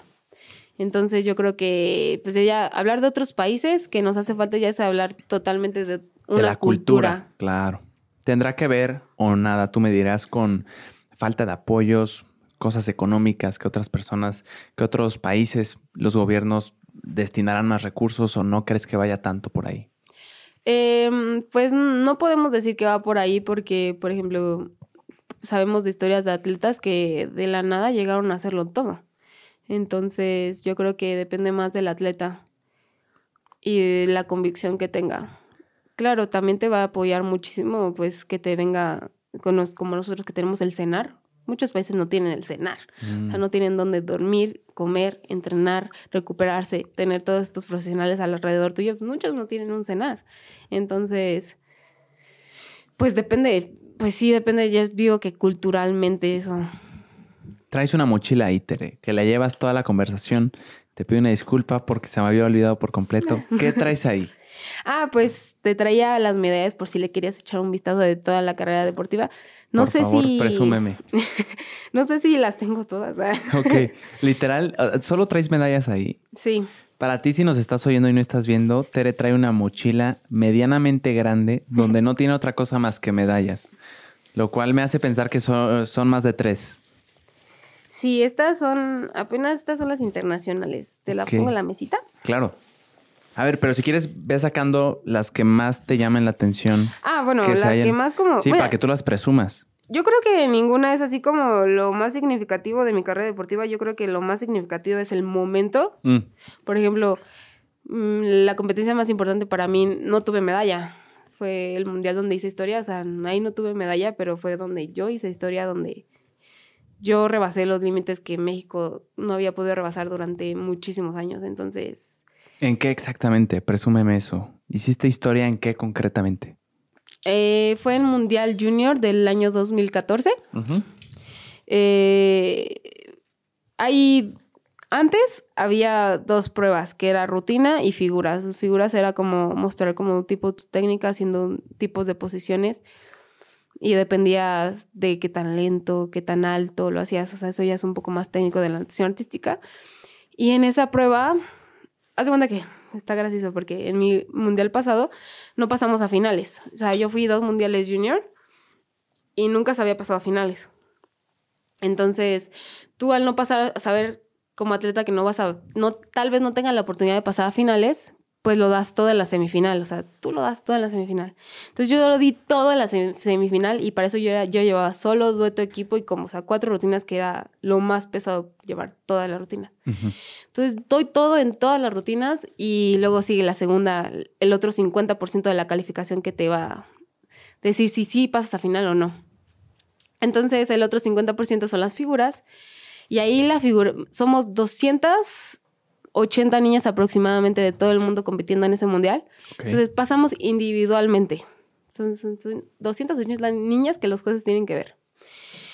Para esa competencia duró como unas 8 horas, yo creo. Entonces estuvo bastante larga. Y ahí quedó. Nadie de México había entrado entre los primeros 100. Aproximadamente, ¿dónde crees que quede? De calificación. No, lugares. O sea, imagínate, somos 200 o sea, salen listas y listas, o sea, salen cinco listas. Ajá. Ok, ¿qué quedaste tú. Si me dices que fue histórico, voy a decir que debes de estar por ahí del 32. Casi. Eh, quedé en el lugar 25. Wow. Sobresaliendo algunas del top número uno, o sea, rusas. Le gané a rusas, le gané a chinas, le gané al top 3 del mundo.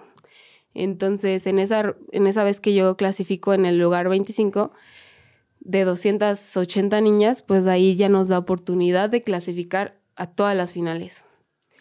Fue la primera vez que México clasificó a todas las finales de un Mundial Junior y creo que ha sido la única. Oye, muchas felicidades. muchas gracias. Me da más honor ahora estar frente a ti, platicando contigo.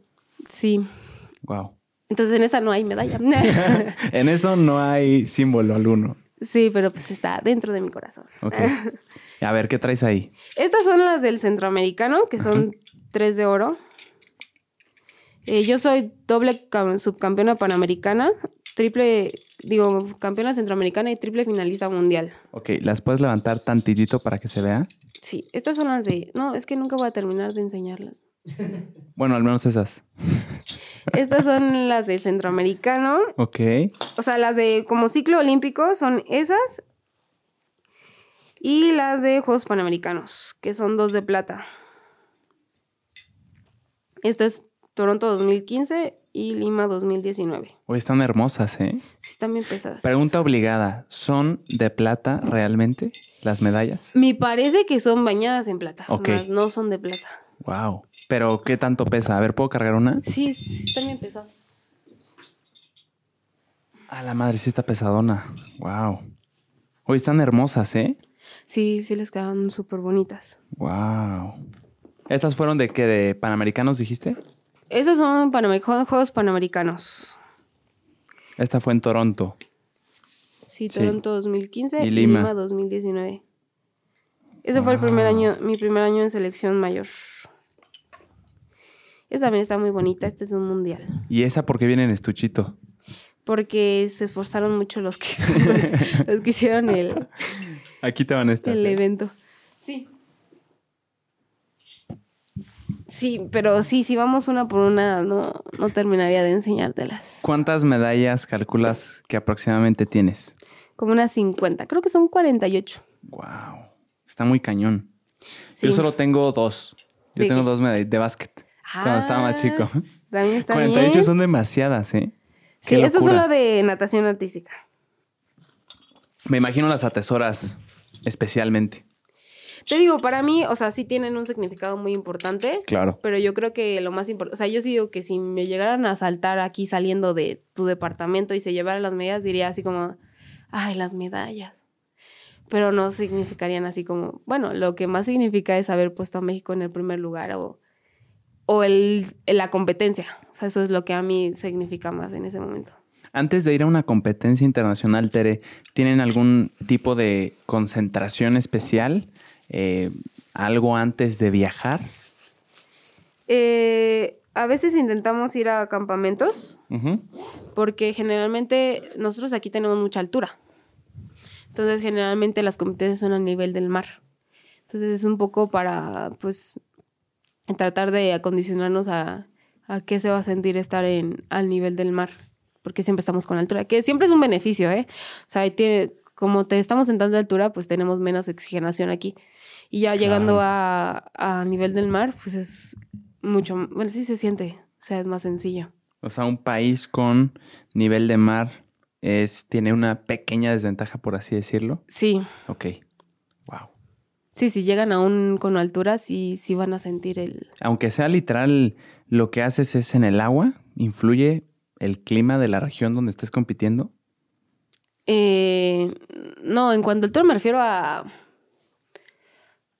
como aquí estamos arriba y ellos están un poquito más abajo, entonces acá es más difícil respirar que acá abajo en el nivel del mar. Sí, a nivel general. Ok. Ajá, no a, clima. Porque clima siempre, generalmente son techadas las albercas. Sí, sí, claro. Y hacen, se van de, campamento, me dices. Ajá. ¿Qué se hace en, un campamento? Hoy es este, entrenar, o sea, desayunar, comer y cenar sincronizado. O sea, no hay, ahí no hay, o sea, estás como literal como un caballo entrenando. Ahora, ¿hay un punto en el que dicen, ok, ya, estamos listos, ahora lo que toca es descansar o nunca llega ese momento? Literal, de día anterior a la competencia se entrenó también. Sí, no a la exigencia, es que sí hay como temporada alta, temporadas más bajas para recuperación, pero no es como que dejemos de entrenar. Para una competencia no, ya es después de la competencia. O sea, hasta el último día antes de competir se entrenó. Sí, se repasó, sí. Wow. Eso está cañón. Sí. ¿Y cómo se vive esa experiencia de viaje con tus compañeras, con los entrenadores? ¿Es algo divertido, es algo padre o se vuelve más estresante que, divertido? Eh, pues yo creo que ahí depende de la entrenadora porque hay veces que está tan inmersa que sí te exige bastante y te regaña de una manera pues muy fuerte. Y yo afortunadamente no, yo no me llegaba a equivocar en entrenamientos previos a la competencia o cosas así, entonces no recibía tanto, pero si ves, si vas a una competencia, entrenamientos antes de, de un mundial o algo así, ves a todas las entrenadoras gritando muy fuerte, o sea, así, estás así, estás pendeja o cosas así. Wow. Sí. ¿Cómo celebran ustedes como equipo después de haber hecho su trabajo en una competencia? Em, pues nada más como que hacemos como una, bueno, se hacía una reunión donde decíamos así como de ya se cerró el ciclo, ya hicimos todo lo que tenemos que hacer. Y no es como una celebración, ya es como un descanso. O sea, ya todas así como nos separamos. O sea, después de estar todo el tiempo así juntas como muéganos, ya es como una, no me acuerdo cuánto nos daban, si una semana, dos semanas, no me acuerdo y que todas se separaban, o sea, ya cada quien se iba a descansar. ¿Es de temporadas el nado sincronizado? Mm, sí. O sea, las competencias son como en una época del, año específico. No, eh, está el ciclo olímpico, que es primero, creo que es Mundial, Juegos Centroamericanos, Mundial, Panamericano y Juegos Olímpicos. Algo así más o menos el ciclo olímpico pero se supone que debería de haber como un selectivo para ir seleccionando a, las, mejores atletas de México. Ok, pero tú entrenas todo el año. Ajá. No es como en otros deportes que nada más se ponen a entrenar en cierta temporada mientras es esa temporada y luego ya descanso. Sí, no. Ok. Es todo el año literal.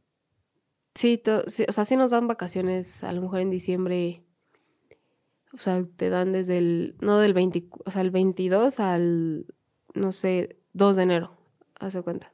Pero sí se entrena todo el año. Y más porque es un, un, un trabajo en equipo, entonces no es como individual que tú te puedas así como exigir. O solamente le estás exigiendo a una persona, sino tienes que hacer un equipo donde todas se van iguales. O sea, la ejecución. Eso es lo que se califica, tengo entendido, ¿no? Que la sincronización sea perfecta. Sí, sí es algo muy importante. ¿Eso quiere decir que se muevan al mismo tiempo y que hagan los mismos movimientos? Hasta los gestos. Ah, los gestos también importan. Ajá.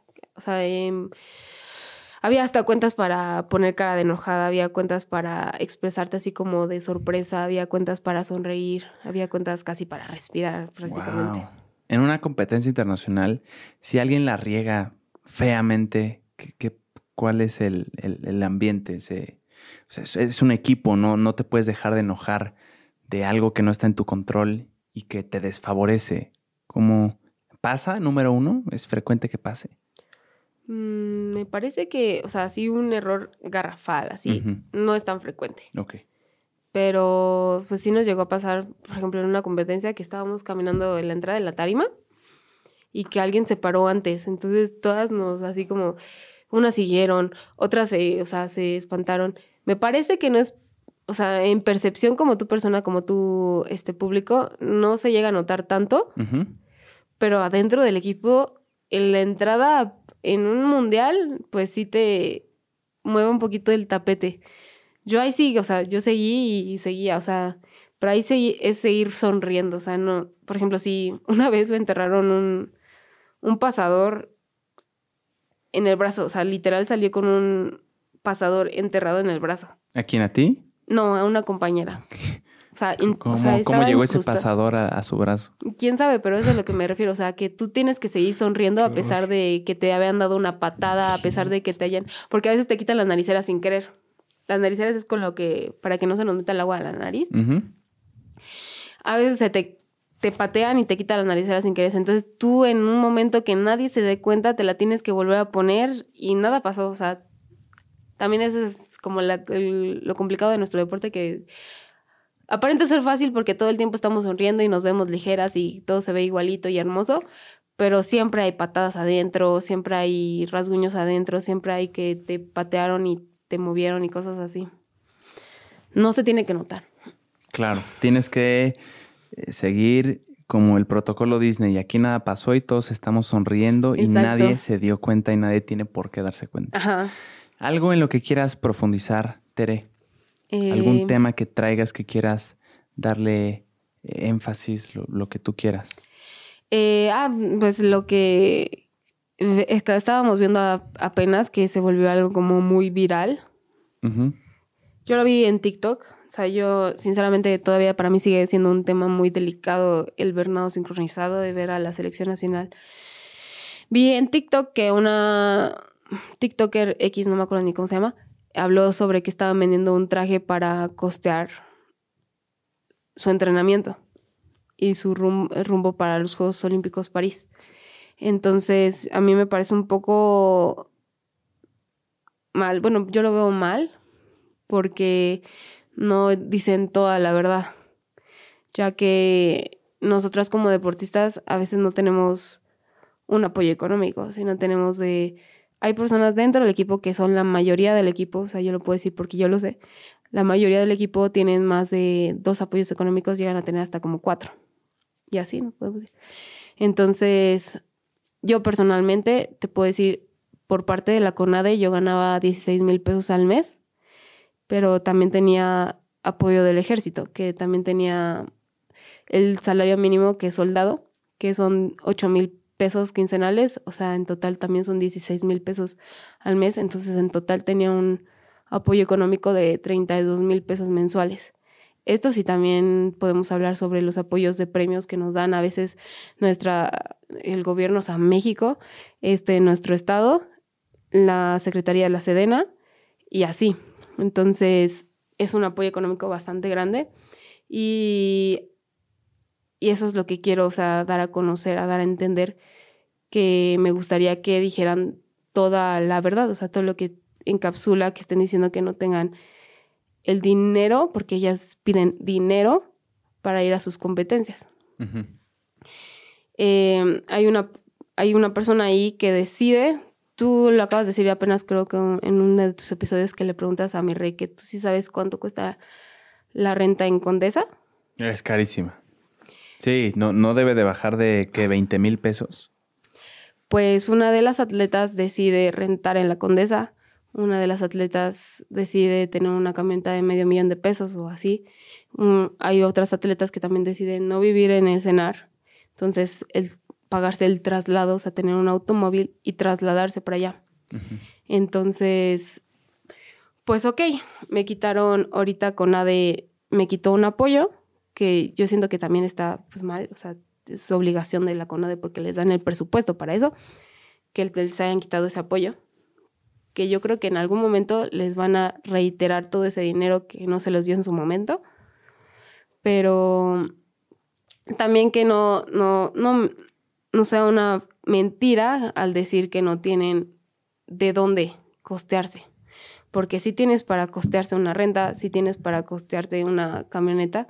Y no lo digo en, en plan de que no, todo el dinero de tu beca tiene que ser para el deporte. No, porque también tienen derecho a gastarse en lo que quieran. Claro. Pero pues, por ejemplo, si hablamos sobre el, millón de pesos que nos dieron en su momento, pues con 10% que te quedaras para invertirlo como deportista, porque tú estás vendiendo que lo haces por México. Entonces, si yo atleta estoy vendiendo que lo estoy haciendo por México, entonces, como yo te lo, te lo dije, yo una vez me pagué una competencia. Sin problema, me pagaría una competencia para mi beneficio que después, pues es como una inversión, ¿no? O sea, si yo sé que me va a ir excelente porque mi entrenamiento es excelente y mi rendimiento es excelente, voy a llegar a más allá y el gobierno se va a fijar en mí para que me den otra vez, me reitere ese dinero que yo misma invertí en mí. El premio, claro. Exacto, entonces, pues se me hace de mal gusto que... Para mí lo que representa, o sea, yo te lo voy a decir sincero, en mi opinión, para mí lo que representa el traje, para mí es abusos, para mí es violencia, para mí es quedarte, calleta te vas más bonita. ¿Por qué? porque ya saben lo que se vivió, lo que yo viví, lo que han vivido muchas atletas sobre esta violencia, este bullying que todo el tiempo estamos expuestas y se decidieron quedar calladas. Entonces, si vamos a hablar de sobre justicia, o sea, de justicia a mí, como atleta no me están dando dinero, justicia por eso. Entonces también hay que hablar sobre justicia, sobre no solamente yo, ya han demandado más atletas. Entonces no solamente es justicia por lo que tú quieres, sino hablemos de justicia en general, todo. O sea, ¿por qué una persona que ha dañado el deporte sigue ahí puesta, tú le sigues sonriendo, tú le sigues, este, tú te sigues quedando calladita porque tal vez a ti no te sucedió? Y, le vendes a, México que es por, por México, o sea, le vendes al pueblo mexicano porque que es por México, cuando si fuera por México, yo también hubiera alzado la voz por esta, esta violencia que saben que se vive dentro de ese deporte. Que no solamente es en mi generación, porque cuando yo salí a denunciar, eh, me contactó una señora, porque ya es señora, que ya tiene hijos, ya tiene vida, ya tiene todo, me dijo, ¿sabes qué? Yo me quiero subir. O sea, yo también quiero hablar sobre esta señora porque esta señora también me, me dañó a mí. Entonces no estamos hablando de solo nuestra generación, estamos hablando ya de más de 40, 50 años que esta persona siga haciendo lo mismo. Entonces, esos dos puntos muy importantes. Que una, ¿por qué no te bajas un poco de tu estatus social de vida para costearte tantito tu, entrenamiento, que apoyo tienes, pero el de las competencias que tú estás pidiendo. Y otra, si vamos a hablar sobre justicia, pues hay que hablar de la justicia entera, no solo la que tú le quieres vender al pueblo mexicano. Lo que percibo que te molesta es la incongruencia de qué causas sí apoyan y qué causas sí expresan como injustas. Sí, y pues sí, es muy, también te puedo contar de un caso de, una página feminista que yo al denunciar traté de tocar puertas por todos lados, ¿no? Hubo muchos medios que sí me apoyaron muchísimo y se los agradezco muchísimo. Pero esta página feminista mm, no me vio nunca, ¿no? Entonces, yo tenía ya como unos 7 mil seguidores, que no es nada, pero tal vez, o sea, es algo, ¿no? Claro. Y yo abro un emprendimiento, este, donde tengo mil seguidores, algo así y les digo, oye, te voy a regalar tal cosa, ¿me apoyarías? Ah, sí.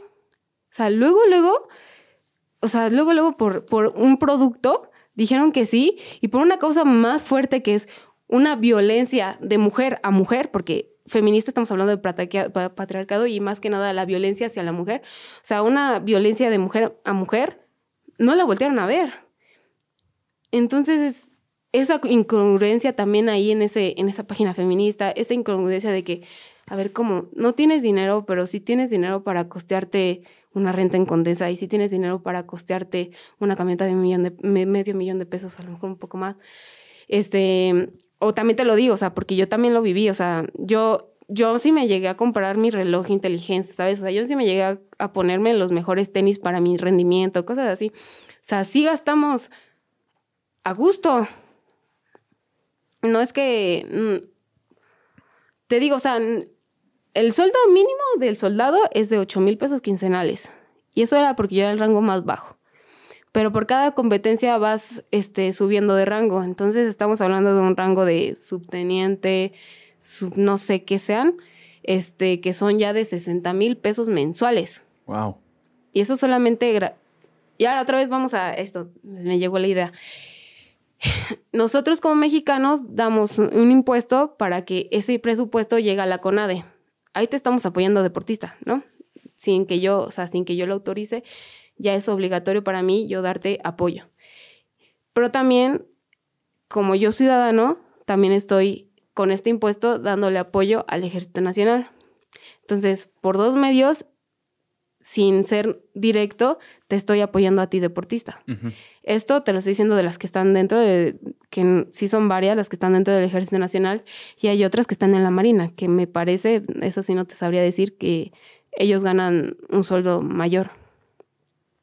Entonces esa incongruencia, pues sí me, a mí que yo sí sé, digo, ¿por qué le están mintiendo al pueblo? Y más porque el mexicano es bien chingón, o sea, cuando el mexicano te este, le das la mano, se ayudan de una manera impresionante, como cuando fue el temblor, o sea, se me hace muy triste que no den, que habrá gente que se las quiera ayudar después de esta verdad, de, de, o sea, de que no tengo 100 mil pesos al mes, pero tal vez tengo nada más 50 mil pesos al mes, bueno, aún así yo te apoyo.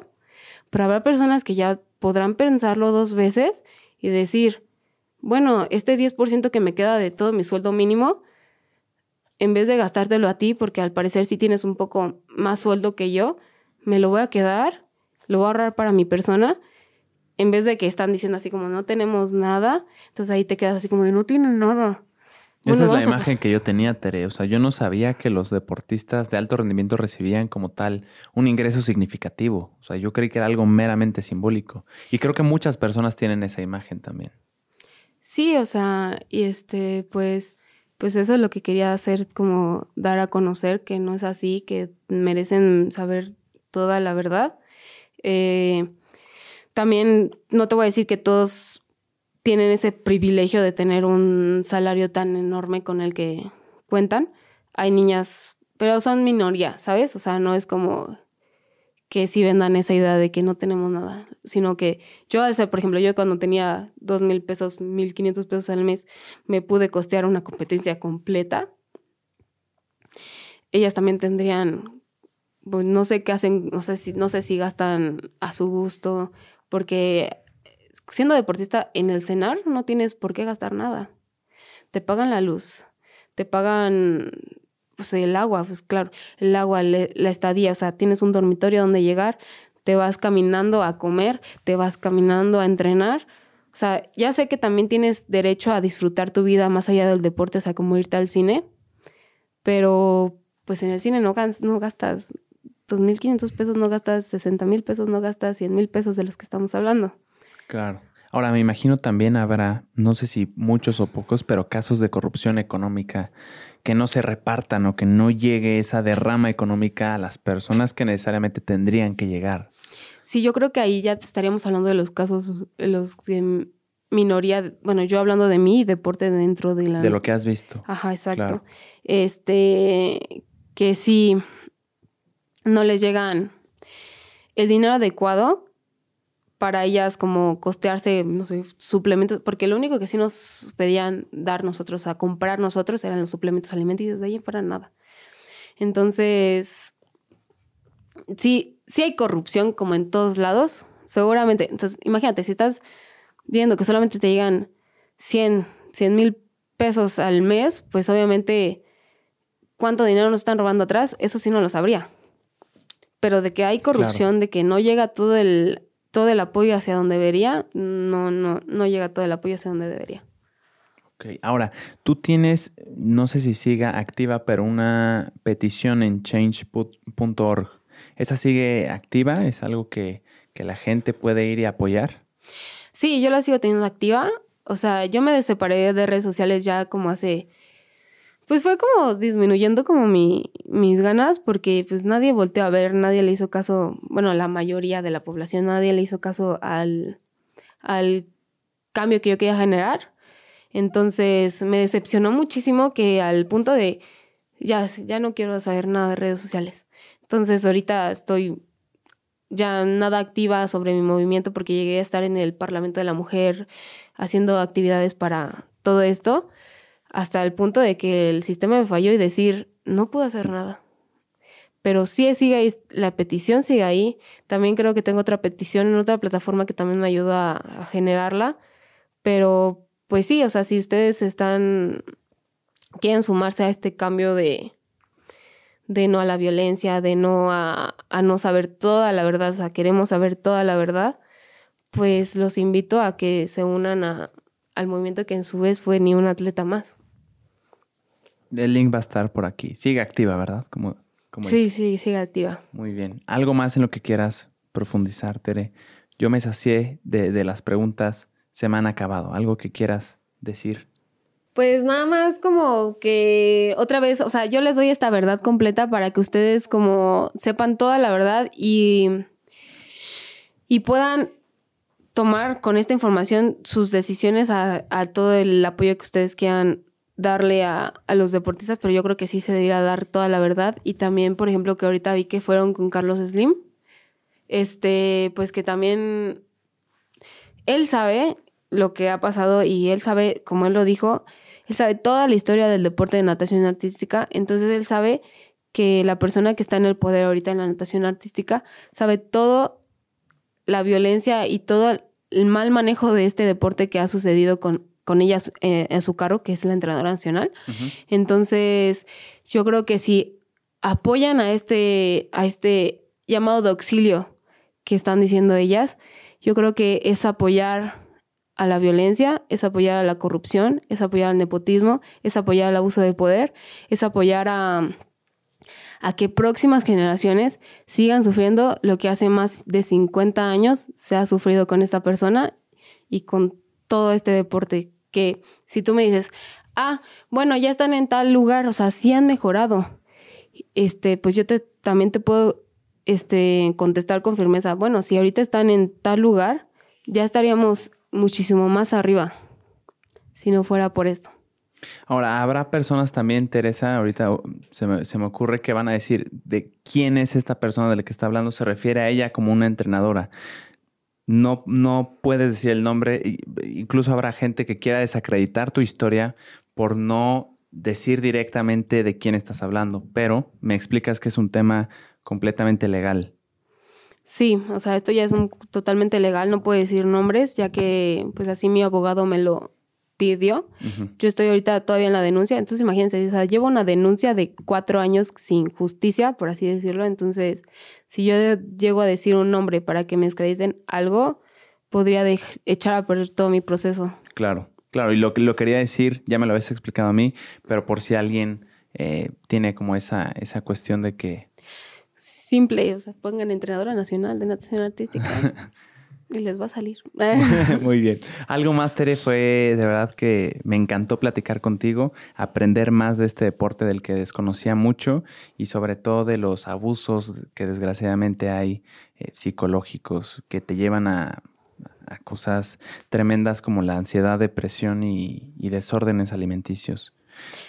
No, pues nada, nada más que agradecerte el espacio. La verdad, eres una persona increíble. Me abrí muchísimo hacia ti, fue muy fácil. Entonces, agradecerte este espacio y agradecer a todas las personas que se van a tomar el tiempo de escuchar esta historia, que yo creo que es muy importante que llegue a todos para que todos sepan más allá de lo que solamente te quieren vender, como siempre. Claro, pues te agradezco mucho a ti la confianza, Tere, y, tu conocimiento.